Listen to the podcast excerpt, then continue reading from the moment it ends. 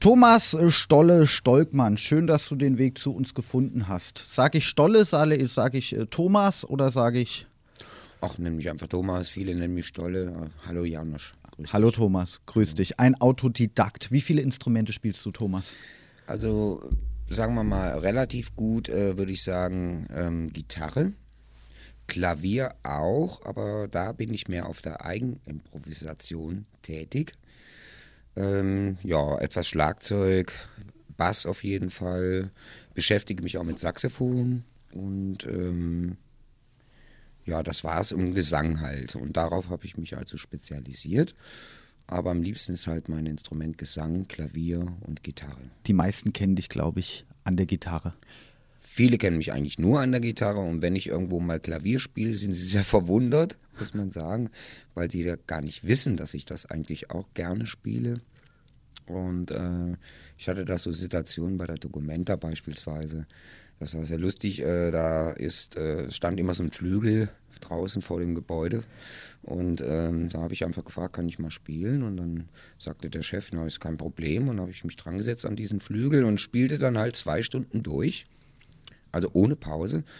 Und ja, da kamen dann halt einige und sagten, wussten wir ja gar nicht. Das war ja so schön. Also die, die kannten dich, aber kannten dich eben nicht am Flügel. Die kannten mich, aber kannten mich nicht am Flügel. Und ja. dann gibt es denn davon eine Aufnahme von dir? Und ich sagte, nein. Ja, was war denn das, was du da gespielt hast? Ich sage, ja, das war jetzt einfach von mir. Das kam gerade jetzt und aus mir heraus und ähm, ist also, das könnte ich jetzt nicht nochmal spielen, mhm. habe ich zu der Dame gesagt. Dann sagte sie, gibt es denn Aufnahmen? Ich sage, nein, es gibt keine Aufnahmen, aber ich könnte Ihnen eine machen das wäre kein Problem. Ich setze mich einfach ins Klavier, nehme was auf und schenke sie ihnen dann. Dann war sie sehr erfreut darüber. Also, es war sehr schön. Wie alt bist du, Thomas? Ich werde jetzt 49. Seit wann machst du Musik? Seit meinem siebten Lebensjahr habe ich begonnen. Und zwar im katholischen Waisenhaus, wo ich groß geworden bin mhm. als kleines Kind mit meinen Brüdern. Da habe ich mich mit dem Klavier beschäftigt. Und das mhm. war also so ein Instrument, was mich halt sehr inspiriert hat, später dann auch weiterhin Musik zu machen. Und da konnte ich immer meine Gefühle rauslassen, und das bis heute. Wie viele CDs sind erschienen von dir? Also von mir erschienen offiziell sind eigentlich zwei. Aber ich bin noch auf vielen anderen Produktionen äh, zum Beispiel zu hören oder eingeladen oder als ähm, Musiker praktisch tätig. Oder spiele in Studios Gitarre ein, wenn, ich, wenn das erwünscht wird. Also vielen anderen Produktionen, wie gesagt, ja. auch. Also so unzählige Songs. Wovon handeln deine Songs, deine eigenen? Also da muss ich ehrlich sagen, meine Songs handeln immer meistens aus dem Leben. Das ist mir auch sehr wichtig, auch aus meinem eigenen Leben, aus meinen Erfahrungen beispielsweise.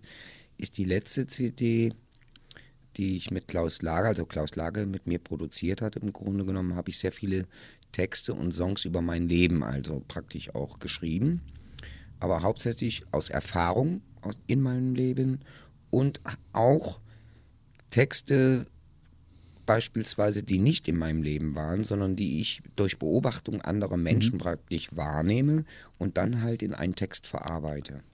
Auf deiner Homepage schreibst du, du erzählst in deinen Liedern von Lebenskrisen, Verlust, Trauer und Angst. Wovor hast du Angst? Äh, ich bin ganz ehrlich, also hier eingeladen, ich, ich habe Angst, wieder enttäuscht zu werden. Das ist immer noch meine größte Angst, dass man mich halt enttäuscht. Wer enttäuscht dich? Ja, wer enttäuscht mich? Das ist also eine gute Frage. Also es gibt viele Menschen, die mich manchmal enttäuschen, ja. Und ähm, aber ich habe gelernt, dass man auch mit den Enttäuschungen leben sollte und auch muss. Da kommt man halt nicht drum rum. Äh, wie jetzt niemanden nennen, aber es gibt halt äh, durch meine Arbeit beispielsweise, die ich an den Schulen mache oder äh, mit Jugendlichen arbeite, gibt es schon einige Enttäuschungen, die man dann halt wieder äh, erfährt und wo man sagt, okay, das ist wieder so ein Rückschlag. Und das sind so Enttäuschungen und ich mir sage, okay, ich gebe trotzdem nicht auf, ich bleibe trotzdem dran und versuche die Person oder den Personen halt irgendwie trotzdem weiter eine Hilfestellung zu geben. Und meistens ist es auch so, dass es dann funktioniert. Mhm. Aber das sind so Enttäuschungen, wo ich dann öfters mal drüber nachdenke. Mhm. Und weiter schreibst du, der Musiker, der nichts mehr von einem zerbrechlichen Wesen hat. Hattest du etwas von einem zerbrechlichen Wesen? Ja, ich hatte sehr viel von einem zerbrechlichen Wesen. Erzähl das, uns davon. Ähm, Äh, beispielsweise, wo mein 2005 äh, schrieb ich mit einem Ghostwriter, erschien mein Buch Sternzeichenweise. Mhm. Und ähm, in meiner, sagen wir mal, sogenannten Therapie durch meinen Drogen- und Alkoholkonsum, der sehr stark war, habe ich dann angefangen, auch meine Geschichte, also sprich meine Geschichte, meinen Aufwuchs mit meinen Eltern, mit, mit dem Waisenhaus, da mehr oder weniger aufzuarbeiten. Und äh, der Drogenkonsum kam praktisch durch einen Verlust eines Menschen zustande, im Grunde genommen, also bei mir selber, der mir sehr ans Herz gewachsen war. Das war also mein Pflegevater und der ist halt verstorben. Und das war für mich so eine, eine, eine ja, man wird verlassen im Grunde genommen, mhm. obwohl ähm, der ja nichts dafür kann. Aber das war also so, so, so eine Angst, die ich dann entwickelt habe, im Grunde genommen nie wieder enttäuscht zu werden oder äh, verlassen zu werden. Und dadurch war ich sehr, sehr sensibel. Hm. Warum warst du bei Pflegeeltern? Was war mit deinen biologischen Eltern? Also mit meinen biologischen Eltern, das kann man ja heute überall lesen in meinem Buch. Das hat sich ja auch ganz, ganz gut verkauft, sagen wir es mal so. Meine Mutter äh, war halt damals gezwungen, ähm, einen anderen Beruf anzunehmen, sprich, der heute ein anerkannter Beruf ist durch meinen Vater, äh, die Prostitution jetzt nachzugehen. Mhm. Und äh, irgendwann bekam das dann natürlich auch Nachbarn mit, wie wir dann verwahrlost rumliefen und dann kam Sprich, dann dein Vater war Zuhälter und deine Mutter war Prostituierte? Nein, mein Vater war eigentlich erstmal ein normaler Arbeiter, mhm. also der ist LKW gefahren und ähm, hat dann seinen Job verloren und der hat sich halt überlegt, wie kann man halt am besten äh, Geld verdienen, ja, und hat sich dann überlegt, meine Mutter ist sehr sensibel, ich habe auch Kontakt noch zu meinen Eltern, also mhm. sprich zu meiner Mutter, mein Vater ist verstorben, der hat mhm. sich leider tot getrunken, kann man sagen. Irgendwann hat das Umfeld mitbekommen, was mit euch auch als ja, ach, Kinder da passiert. Ja, genau. Das Jugendamt ähm, hat dann eingegriffen irgendwann. Ja. Und ähm, das war, da war ich im Alter von zweieinhalb. Und äh, die haben die Umstände dann bemerkt und haben dann halt das alles mitbekommen. Und dann irgendwann muss man sich vorstellen, äh, man wird halt abgeholt in so einem alten weißen VW-Bus mhm. und wird dann halt da reingepackt und wird ganz woanders hingefahren, was man gar nicht kennt. Wie ist das? Du bist zweieinhalb, da kommen äh, Menschen mit weißen Kitteln holen dich da raus, ja. stecken dich in einen weißen VW-Bus und fahren weg. Weiße du Kittel kann ich mich nicht mehr dran erinnern. Ich kann mich nur erinnern, dass man halt äh, ins Auto dann irgendwann gepackt wurde und mhm. dann halt in dieses katholische Waisenhaus Druseltal mhm. Äh, gebracht wurde, wo damals auch noch Nonnen arbeiteten. Und ähm, als Kind kann man damit gar nicht so viel anfangen, äh, was das für Personen sind. Und da ging halt die Karriere im Waisenhaus weiter, weil meiner Mutter wurde dann das Sorgerecht entzogen, so mhm. wie mein Vater auch. Mhm. Und da bin ich bis zum 13. Lebensjahr groß geworden. Und anschließend kam ich in eine Außenwohngruppe mit dem Pflegevater, sprich Pflegefamilie wo ich dann das erste Mal im, im Grunde genommen Geborgenheit, Liebe erfahren konnte und auch, auch von meinem Pflegevater und der mir sehr wichtig wurde. Dann ist dein Pflegevater gestorben und ja. es war ein großer Bruch, ein großer Verlust für dich und du hast in den Drogen dann dich versucht zu verstecken, zu, zu flüchten. Also ja, das Wie also, ist das dann damals passiert?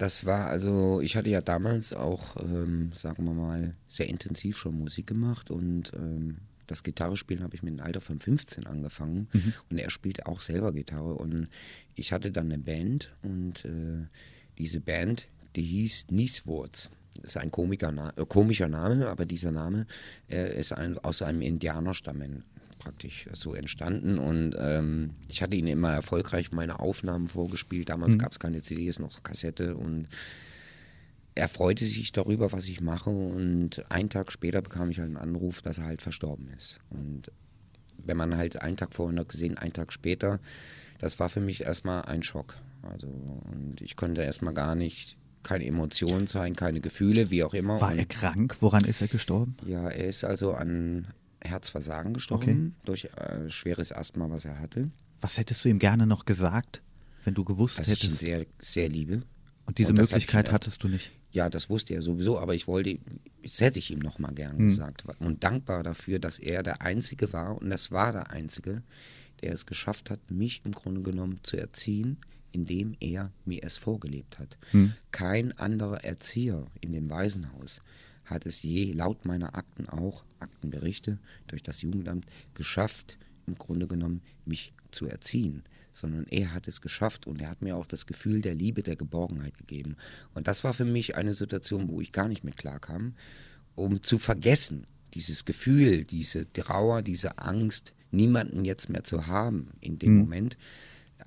Da fing die Drogenkarriere eigentlich bei mir an. Ich habe Angstzustände bekommen, Schlafstörungen bekommen. Ich habe dann irgendwann ja zur Flasche gegriffen und habe immer mehr gesoffen, was das Zeug hält und vor allen Dingen auch gekifft. Und dann habe ich durch das Kiffen, was sehr gefährlich, was ich für sehr gefährlich halte heute, eine Psychose bekommen und dann halt Angstzustände, Herztod, Angstzustände, weil ich halt mein Pflegevater daran gestorben war und ich dachte, ich, das bekomme ich jetzt auch und äh, war völlig durcheinander, desorientiert und dann wurde es immer mehr und ich hätte nie gedacht, dass sich das so steigert, aber irgendwann sagt der Körper, hallo, gib hm. mir was, du brauchst es. Und das war halt 13 Jahre sehr exzessiv bis zum Exodus. Also ich du hast dich fast tot gesoffen. Man kann sagen, ich habe mich tot gesoffen. Du hast ja. dich tot gesoffen. Ja, ja. ja. Das ist richtig. Wie bist du dann davon weggekommen? Wann hat es den Aha-Moment gegeben? Was ist da passiert? Also in meinem Fall, sage ich mal, in meinem persönlichen Fall, jeder Fall ist ja anders von, von äh, Drogenabhängigen zu Drogenabhängigen, was der Entzug auch entspricht beispielsweise. Hm. In meinem Fall war der Entzug also wirklich so schlimm mit äh, einem Prädelir, das ist praktisch eine Vorstufe von einem Delirium, das halt passiert, wenn man nicht trinkt mit Korsakow-Syndrom. Das ist, dass man das Gedächtnis nach dem Delirium ja zum größten Teil gelöscht wird.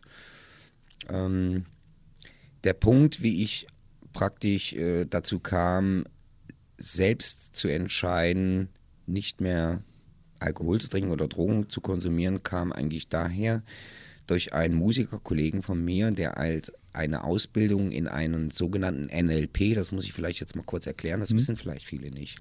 Das kommt aus Amerika, das nennt man neurolinguistisches Programmieren. Mhm. Heute müsste das jeder Staatsanwalt, jeder Rechtsanwalt macht das zur Ausbildung, gehört das eigentlich dazu. Und dieser NLP-Master, sagt man dann zu dem, der sagte zu mir, pass mal auf, ich habe da so äh, eine Strategie, die nennt sich eigentlich Walt Disney-Strategie. Äh, die würde ich mal gern mit dir versuchen anzuwenden. Äh, und unter dieser Walt Disney-Strategie musste ich noch nicht mehr über mein Problem reden, sondern er gab mir nur Anweisungen. Und in dem Moment, wo er mir die Anweisungen gab und ich über meine Probleme nachdachte, da kam der Entschluss im Grunde genommen, der Einzige, der selbst was ändern kann, das sind nicht die anderen und auch nicht der Tod meines Pflegevaters ist schuld oder jeder andere ist schuld an meiner Alkoholsucht oder Krankheit oder das Waisenhaus oder meine Mutter oder mein Vater, sondern ich bin selbst schuld. Der Einzige, der was ändern kann, bin ich. Und dann habe ich angefangen halt selbst zu entziehen. Das war sehr heftig mit viel Blutstürzen. Das heißt, das kommt dadurch, dass halt der Körper den Droge braucht und wenn man ihnen die nicht gibt, steigt der Blutdruck, Äderchen platzen in der Nase, das Blut schießt aus, man übergibt sich, man spuckt die Galle und dadurch kam das Prädelir praktisch und dann äh, wurde ich dann habe ich mich dann selbst ins Krankenhaus wieder eingeliefert. Ich habe sechs Entzüge hinter mir, muss mhm. man dazu sagen. Also sechs Entzüge gemacht und der sechste war halt nach der Walt Disney Strategie praktisch durch das NLP Mastering habe ich dann ähm, den Fehler leider begangen, selbst zu entziehen, aber ähm, habe dann auch in dem Entzug, weil mein, sag mal mal, meine Dosis der Drogen und des Alkohols so hoch war, äh, praktisch gemacht in einem Krankenhaus und da war das halt sehr, sehr schlimm. Also eigentlich Exodus, zweimal Nahtod. Du hast im Koma gelegen? Ich habe im Koma gelegen, kann man sagen, ja. Hm. Eine Nahtoderfahrung halt auch. Hm. Ne? Und äh, die möchte ich nicht nochmal haben. Und das ist auch der Punkt, wo ich mir einfach sage, heute, nach jetzt, glaube ich, 16 Jahren, hm. äh, wenn man so eine Erfahrung gesammelt hat, in diesem Bereich, ich sag's mal ganz klar, auch mit kodigen Erbrechen, dunkelblaue Zunge, dunkelblau-schwarz, äh, ich glaube, da wäre man sehr, sehr naiv oder bescheuert auf Deutsch, wenn man da wieder irgendwann zu dem Punkt kommen würde, wo ich eigentlich selbst war. Hm. Und äh, das halte ich mir immer wieder vor Augen, ne? dass ich da sage, egal welches Problem auch jetzt kommt, Es gibt viele Probleme, die auf mich zukommen. Und es gab am Anfang auch Probleme, wo ich sagte, jetzt gehst du wieder in die Kneipe und trinkst. Dann habe ich mir gesagt, nein. Hm. Weil da komme ich wieder dahin, wo ich war und da will ich nie wieder hin. Du warst ähm, einige Zeit im Heim, du hast auf der Straße gelebt. Richtig. Hast du im Gefängnis gesessen? Nein. Also das ist wirklich eine Sache, wo mich auch viele schon gefragt haben, ähm, viele Schüler auch. Wenn ich denen berichte beispielsweise, dass ich zum Beispiel im Gefängnis auch Vorträge halte, was ich schon des Öfteren getan habe oder auch Musik gemacht habe für die Häftlinge oder mich mit den Häftlingen unterhalten habe. Nein. Also in meiner ganzen Karriere, sprich mit Drogen, äh, Alkoholmissbrauch, äh, habe ich nicht, bis heute nicht eine einzige Vorstrafe. Ja. Was ich eigentlich sagen kann, toi, toi, toi, dass auch nicht so weit gekommen ist. Auf deiner Homepage findet man einen Brief von der Drogenbeauftragten der Bundesregierung, Mechthild Dickmanns, und sie bedankt sich bei dir ja. für ein Buch, was du geschrieben hast ja. und für Arbeit, die du mit straffälligen Jugendlichen machst. Wie können wir uns diese Arbeit vorstellen? Also ich mache die Arbeit nicht in dem Bereich jetzt nur für straffällige Jugendliche. Mhm. Also wie man sich die Arbeit vorstellen kann. Also durch mein Erscheinen des Buches 2005 unter dem Titel Sternzeichen Weise mhm. ähm, rief mich mal eine Schule aus Bewährung an. Bewährung, sagt man Bewährung? Oder? Bewährung? Bewährung ist, glaube ich, äh, wenn man gerade Nein, nein, Bewährung so heißt der Ort. Bewährung. Bewährung oder irgendwie, ja. Also ich, Bewährung sagt ja. man, glaube ich. Und äh, der rief mich an und fragte mich, ob ich nicht mal, der hatte mein Buch sich gekauft und mhm. äh, hatte das gelesen und fragte, ob ich nicht mal für seine neunte Klasse über meine Geschichte praktisch, über meine Drogenkarriere praktisch äh, berichten könnte. Und da habe ich mir gedacht, ja, warum eigentlich nicht? Und äh, da fuhr ich dann hin und ähm, habe diesen Vortrag, den zweistündigen Vortrag mit den Jugendlichen praktisch besprochen und wie gefährlich Drogen sein können, was für Problematiken wie Entzüge, warum wir beispielsweise betrunken werden, warum wir durch chemische Drogen beispielsweise äh, den Rauschzustand kriegen und äh, über Gewalt und Mobbing sprach sich das dann herum, sodass der Lehrer immer mehr andere Schulen informierte und ich bin ja tätig in dem Verein Zahnärzte und Patienten helfen Kinder in Not hier in Kassel. Und äh, aus dieser ehrenamtlichen Arbeit, was vorher ehrenamtlich war, weil ich an den Schulen dann weiterhin geführt habe, wurde dann ein Projekt und mache das bis heute. Das heißt, ich gehe an die Schulen und rede mit den Jugendlichen über Gewalt, Mobbing, Drogenmissbrauch und versuche ihnen was zu schenken durch meine eigene Erfahrung und was sie daraus sich selbst rausziehen, das ist ihnen überlassen. Ich verbiete niemandem was, aber sie können halt auch Selbsttests machen, beispielsweise, indem sie mal einfach gewisse Dinge weglassen, wie äh, Joints rauchen und dann mal gucken, wie reagiert eigentlich mein Körper darauf, mhm. wenn ich das jetzt dem nicht gebe. So, und das mache ich halt sehr erfolgreich. Im Grunde genommen gab es dann auch äh, schon Berichte von den, äh, von den Lehrern, mhm. die halt schrieben, die Schüler sind auf einmal so freundlich geworden.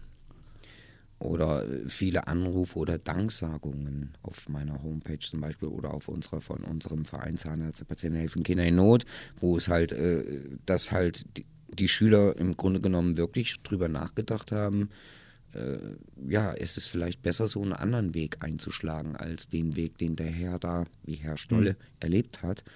Und darauf wurde dann irgendwann auch äh, erfreulicherweise die Frau Dickmann aufmerksam. Hm. Wie ist das, wenn du, du warst in der Justizvollzugsanstalt und hast auch dort mit wiederum Gefangenen gesessen, die ja. teilweise wissen, sie kommen bald raus, aber auch teilweise wissen, sie kommen nie wieder raus, Richtig. weil sie einen Mord oder einen Totschlag begangen haben. Ja. Wie ist das mit diesen jungen Leuten äh, zusammenzusitzen? Primär jetzt mit jungen Leuten meine ich, also mhm. du hast mit Sicherheit auch mit älteren Leuten zusammengesessen, aber mit primär jungen Leuten zusammenzuwissen, äh, zu sitzen, die wissen, sie werden ihr Leben lang nicht mehr aus diesem Gefängnis rauskommen. Ja, das war also eine Erfahrung, ähm, die ich gesammelt habe in, ein, in einer, erstmal eine Justizvollzugsanstalt, äh, damalige, sagen wir mal, ähm, Untersuchungshaft noch. Mhm. Äh, die sind ja da in der Untersuchungshaft, ähm, weil da noch nicht der richterliche Spruch gefallen ist, was mit ihnen geschieht. Und äh, da hatte ich halt auch immer die Möglichkeit, natürlich unter Beobachtung der Beamten, klar, da wird keiner allein gelassen, also auch nicht ich, äh, mit den Häftlingen zu sprechen. Unter anderem äh, habe ich da auch Musik gemacht mit meinem sehr guten Freund Brian O'Gott, also mhm. Peter Nahms. Und die Möglichkeit ergab sich dann halt äh, in der Pause, habe ich mir dann so einen Tisch angeschaut und dann saßen halt, äh, man sagt so drei Meter, fünf Meter breite Menschen, kann man auch sagen, sehr muskulös gebaut und da war ein Platz frei und ich saß mich halt dazu. Und das war halt so eine Situation, wo ich dann einfach die, die fragte.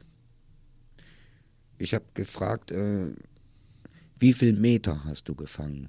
Also ich muss dazu sagen, im Gefängnis sagt man ein Meter für das Publikum jetzt, was das hören sollte, mhm. bedeutet ein Jahr. Mhm. Und da waren halt viele Nationalitäten auch, unter anderem viele Russlanddeutsche, aber auch Deutsche. Und die sagten zu mir, ja, acht Meter.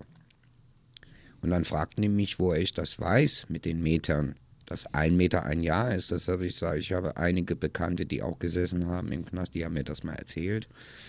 Und wo ich die dann fragte, warum bist du eigentlich hier? Was war das? Da sagte einer zu mir, ja, also ich bin Acht Jahre habe ich gefangen, also acht Meter. Aus dem Grund schweren Kokainhandel, mehrfach schwere Körperverletzungen im Drogenrausch. Und ähm, durch den schweren Kokainhandel und schwere Körperverletzungen habe ich also acht Jahre zu erwarten, sagen wir es mal so.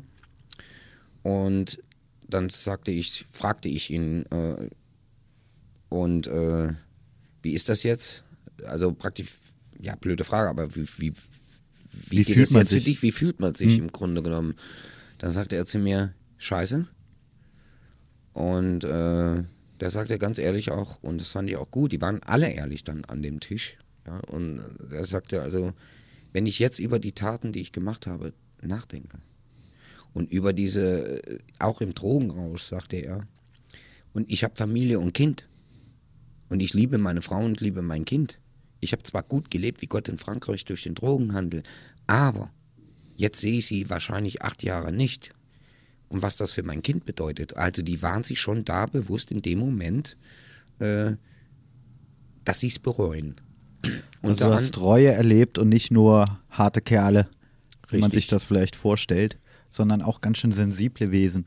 Ja, natürlich. Also ich meine, nicht jeder, der drei Meter, fünf, fünf Meter breit ist, äh, muss unbedingt ein absolut harter Kerl sein. Ich mhm. denke mal, in diesen Menschen steckt auch äh, ein Herz oder auch was Gutes, weil nicht, nicht nur Böses. Und ähm, natürlich äh, wird ihnen dann klar, im Grunde genommen, wenn sie dann irgendwann mal halt zur Rechenschaft gezogen werden, dass sie das eigentlich auch bereuen. Unter anderem habe ich dann auch mit einem Häftling gesprochen, der halt dann zu mir gesagt hat, ähm, wo ich ihn fragte, wie viel Meter, also ich sage jetzt nochmal bewusst Meter, also ein Jahr bedeutet ein Meter, ähm, er gefangen hat und er sagte zu mir, dreimal lebenslänglich. Und äh, da habe ich gesagt, oh.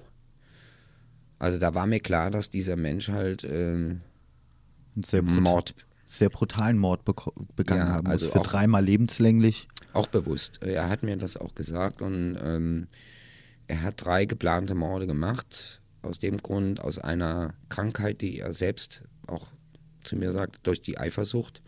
Er hat also seine Frau verdächtigt, dass sie äh, mit drei Männern ein Verhältnis hat und er halt die Morde auch geplant hat. Das definitiv so ist und er halt nie wieder äh, praktisch ein Gefängnis verlassen wird, mhm. Sondern dass man dann nach den 15 Jahren, es gibt ja nur eigentlich einmal lebenslänglich in dem Sinne, sondern nach den 15 Jahren dann auch in die Sicherheitsverwahrung für seinen Rest des Lebens bleibt. Mhm. Und ähm, das war erstmal für mich, äh, ja, kann man sagen, so wie so ein kleiner Schock auch. Aber äh, er sagte dann auch zu mir, und ich weiß nicht, ob ich diese Zeit bis zu meinem hohen Alter da verbringen werde. Also damit war mir eigentlich schon klar, dass er den Weg dann vielleicht wählen würde, lieber dann irgendwann, wenn er die Möglichkeit hat, den Freitod zu wählen. Hm. Ich glaube, du bist der einzige Kasseler, der einen Oscar hat. Ja, damals nannte man das noch, äh, ja, freut mich, äh, dass mich das fragst, Janosch. Ähm, damals nannte man das noch bei einem deutschen äh, Rockmusikerverband den deutschen Rock- und Pop-Oscar. Heute ist es ähm, nicht mehr der Oscar in dem Moment, sondern heute heißt es der Rock- und Pop-Preis. Und ähm, damals haben wir den mit Stoll und Band äh, 2000 verliehen bekommen, äh, in der Sparte Funk and Soul. Mhm. Und äh, wir hatten 498 Konkurrenten auszustechen. Und wir sind halt dann äh, praktisch auch auserwählt worden, wurden eingeladen in die Beethovenhalle in Bonn. Und äh, wir waren aber erstmal nominiert. Das heißt noch nicht, dass das jetzt äh, schon amtlich war oder so, sondern wir mussten darauf warten, ob wir das sind oder nicht. Und äh, wir waren es dann und äh, Doro Pech, die sehr bekannte Hardrock-Sängerin, verlieh uns dann den Preis und wir durften dann halt auch zwei Titel praktisch auch live vorführen. Wir waren natürlich auch sehr stolz, dass wir das für unsere Stadt Kassel halt auch äh, äh, mitnehmen durften. Im Grunde genommen. Mittlerweile gibt es ja auch viele Kollegen, die ich habe, Musikerkollegen, die den auch schon gewonnen haben und ich finde das auch super finde. Und eine weitere Auszeichnung steht an? Ähm, eine weitere Auszeichnung kann ich jetzt noch nicht genau sagen, will ich auch jetzt noch nicht genau sagen. Nein, ähm, das ähm, zum Beispiel nochmal zurückzukommen auf die Frage, die du stelltest mir ja noch äh, mit der Frau Dickmann, dieses mhm. Interesse an meiner Person, ähm, hat sie mich letztes Jahr, also sprich auch unserem Verein, als Projekt des Monats ausgezeichnet mhm. auf der ähm, Internetseite von der Drogenbeauftragten. Und das ist ja, da kommt man ja auch nicht alle Tage mal hin. Ja. Und ähm, jetzt haben die mich wieder angerufen und haben doch mal ein Exklusiv, Exklusiv Entschuldigung, habe ich versprochen, Exklusiv-Interview ähm, praktisch gefragt, ob ich das geben würde, nochmal mit einem Foto und das wird jetzt irgendwann erscheinen. Ich weiß aber nicht nochmal genau wo, das muss ich nochmal nachhaken. Aber die Frau Mechtel-Dickmanns hatte mich ja damals eingeladen, 2010 nach Berlin, um auf diesen Bundeskongresstag, sprich einen Vortrag über meine Arbeit zu halten und abends auf dem Herbstempfang Musik zu machen. Unter anderem möchte ich da sagen, da bin ich eigentlich ganz froh. Da hatte ich den Musiker Ben Smith, der bei mir in der Band spielt, und den Jean-Michel Ave auch dabei. Und es war mir auch wichtig, dass der Jean auch mal mit da hinkommt und mhm. auch mit Musik macht und das vielleicht auch mal sieht. Und äh, da hat dann Herr Philipp Rösler erst gesprochen, dann die Frau Dickmann und ich hatte dann halt auch die Möglichkeit, meinen Vortrag über meine Arbeit, die ich gerne mache, äh, äh, zu berichten, was bei denen auch sehr erfolgreich und schön ankam, kann man es mal so sagen. Ja. Hm. Was stehen für Projekte an, Thomas? Neue CD in Planung? Ja, das ist so eine Sache. Ich habe sehr viele neue Titel geschrieben. Mhm also wirklich auch mit der Band schon einstudiert. Ähm, jetzt hat uns leider unser alter Pianist, der jetzt halt mit einer Sängerin ähm, Sydney Allison unterwegs ist, äh, mehr, spielt halt mehr da, wie halt jetzt, weil er halt mehr Auftritte hat. Das ist auch ganz klar. Wir, mhm. Im Moment habe ich nicht so viele Auftritte mit Stolle und Band. Das hält sich also wirklich in Grenzen. Wir haben jetzt einen neuen Pianisten und die Stücke halt, äh, die ich geschrieben habe, die neuen Stücke, zum Beispiel I Want the Real Truth oder ähm, für Maceo Parker ein Song, das einfach nur Maceo heißt. Ne? Oder ähm, Strange Philosophy, verrückte Weltanschauung beispielsweise. Äh, warten eigentlich auf eine CD gemacht zu werden. Nur das Problem ist auch immer eine Frage der Kosten. Hm. Ja. Und äh, ins Studio zu gehen, ich habe ja also auf der Internetseite ja schon angekündigt, im Grunde genommen, bald ist es soweit. Aber ich, wir kommen immer noch nicht dazu, mhm. weil wir jetzt einen neuen Pianisten haben und wir wollen auch die Songs wieder nochmal einstudieren. Und das sind also wirklich schöne neue Songs, die wir auch schon live präsentiert haben, aber eigentlich noch warten, auf eine CD zu kommen.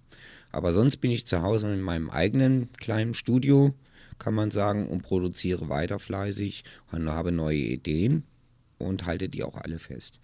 Und noch dazu habe ich einen sehr guten Freund, der Jürgen Peters das ist äh, so mit der Geschäftsführer von der IAK. Mhm. Und das ist ein sehr guter Freund von mir. Und mit denen habe ich mich sehr oft zusammengesessen. Beispielsweise mein Englisch Englisch ist nicht so perfekt, sagen wir es mal so. Ich bin immer noch daran oder dabei zu lernen. Ich habe auch einen äh, Volkshochschulkurs besucht.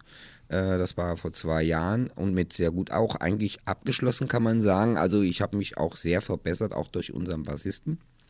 Der ist Amerikaner, Mhm, okay. Ben Smith. Und äh, wir haben so eine Abmachung im Grunde genommen. Ich spreche mit ihm auf Englisch und er antwortet mir auf Deutsch. Sobald ich was Falsches sage, korrigiert er mich. Und genauso rum habe ich das andersrum gemacht. Das heißt, ähm, wenn er was Falsches auf Deutsch sagte, habe ich ihn verbessert. Und wo ich Ben Smith kennengelernt hatte, da konnte er fast gar kein Deutsch. Ja, und so fing das halt so an. Heute versagen übrigens, das möchte ich auch mal sagen, immer noch viele, ach, Stolle kann kein Englisch. Die sind immer noch in dem Glauben, Stolle kann kein Englisch. Ja. Äh, so, ich lasse sie einfach im Glauben. Spätestens dann, wenn ich mich mit einem Amerikaner, auch einem guten Freund von mir, Chris Kreiser, zu unterhalte, mal auf Englisch oder mit Ben Smith nur auf Englisch unterhalte, da werden sich, glaube ich, die Herrschaften dann wundern, wie gut das funktioniert. Ja. Sollen sie dann tun, sich wundern. Ja, So. sollen sie tun, weil das sind halt eigentlich Menschen, die halt, ich bringe das Beispiel nochmal, Plus, No Plus, Schublade rein und zu. Ja. Ja, aber kommt was Neues, Schublade auf, äh, damit können die im Moment nicht umgehen. Also bleibt dieser Stempel, ich sag mal Stempel, immer noch bei denen. Stolle kann kein Englisch. Nein, das ist nicht so. Ich habe mich sehr verbessert und ich bin froh, dass ich den Volkshochschul Volkshochschulkurs gemacht habe. Ja.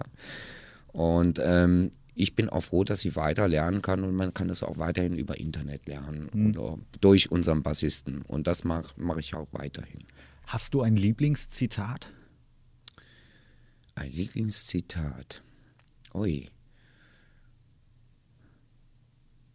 Wie meinst du das jetzt? Ich habe vielleicht mehrere. Also dann müsstest du mal auf gewisse Sache vielleicht, äh, Janosch. Ein, ein Zitat, wo du sagst, das spiegelt vielleicht so ein bisschen mein Leben, aber auch meine Hoffnung wieder oder ich gebe vielleicht mit diesem Zitat auch anderen Menschen Hoffnung. Ja, also das ist das, was ich auch in meinem Buch geschrieben habe. Musik ist mein Leben. Ja. Und äh, ich möchte den Menschen, weil für Musik ist für mich, egal welche Musikart es auch ist, egal was für eine Stilrichtung. Ich respektiere jede Stilrichtung, aber für mich ist es wichtig, dem Menschen was zu geben, nämlich ein Gefühl. Ja? Und nichts ist für mich schöner, in der Musik mich wiederzufinden, wie schon als kleines Kind, um den Menschen ein Gefühl zu geben und diese Dankbarkeit von diesen Menschen praktisch wiederzubekommen durch ihren Applaus ja? oder durch ihre, ähm, dass sie sagen, sie finden das so schön. Das ist, gibt nichts Schöneres wie ein Geben und Nehmen. Und mein Zitat lautet ganz einfach, Musik ist mein Leben und ich lebe auch für die Musik und ich möchte durch meine Musik den Menschen auch viel geben, aber nicht nur durch die Musik, sondern auch durch meine Arbeit, durch meine Vorträgen, die ich halte. Ich möchte Menschen einfach was geben und ich freue mich da, wenn auch was Positives zurückkommt. Das ist für mich so wie so ein Ge Nehmen und Geben. Also Geben und Nehmen. Ich hoffe, dass das so okay ist jetzt. ist vollkommen in Ordnung. Thomas, ich habe ganz großen Respekt vor deiner Arbeit. Ich bin ein großer Fan von deiner Musik Das und mich. freue mich, dass du bei uns warst. Ja. Vielen Dank für das Gespräch, für die Gerne. Einblicke in dein Leben. Ähm, wo können wir vielleicht noch ganz kurz deine Homepage, wo, wo kriegen wir Infos über dich, wo bekommen wir Infos über neue Projekte, neue CDs, neue Auftritte? Nennen Sie doch vielleicht noch einen. Ja, also was ich euch nennen kann, nicht nur dir, Janusz, jetzt auch eure liebe Zuhörer, sage ich es mal so, äh, die jetzt gerade hören oder später hören. Ähm, wenn ihr schaut unter beispielsweise unter meine Internetseite www.stolleband zusammengeschrieben.de, dann könnt ihr einiges erfahren. Ansonsten bin ich ja auch über Facebook äh, äh, zu sehen. Unter Thomas Stolle Stolkmann kann man mich auch sehen. Also eigentlich schreibe ich immer Neuigkeiten drauf, aber ich habe festgestellt, ich müsste jetzt mal eigentlich meine Homepage wieder mal ein bisschen aktualisieren. Das habe ich mit meinem Provider auch schon besprochen, weil es wird Zeit, dass mal wieder aktuelle Infos draufkommen. Ja. Alles klar. Thomas, vielen Dank für deinen Besuch. Dankeschön, Janusz, für die Einladung und ich danke euch natürlich auch im Radio HNA.